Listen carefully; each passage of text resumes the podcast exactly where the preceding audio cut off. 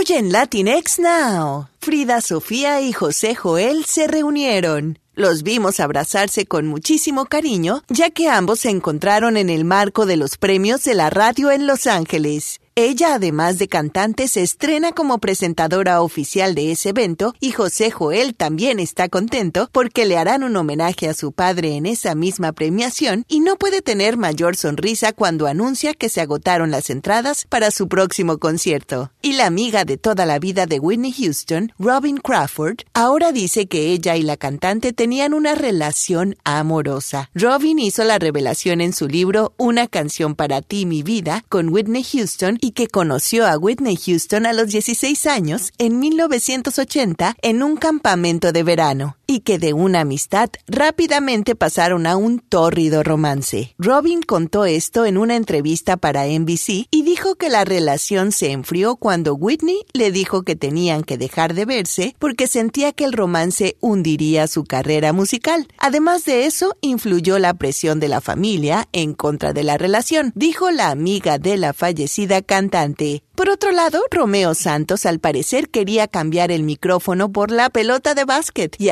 pasar por Michael Jordan. El juego no le salió tan bien porque terminó lesionado y con un tobillo inflamado. El propio Romeo mostró su lesión y aclaró que aunque sea cojo, él va a llegar a los conciertos que tiene prometidos. Y el cantante Drake descubrió que ahora tiene algo que le interesa más que la música, ya que está muy enfocado en su nuevo negocio, el de la marihuana y sus derivados, y para ello ha creado una nueva compañía que se llama Crecimiento para Más Vida, o More Life Growth. Él planea vender también prendas íntimas para damas y caballeros. Estos han sido los breves del mundo de la farándula de Latinx Now.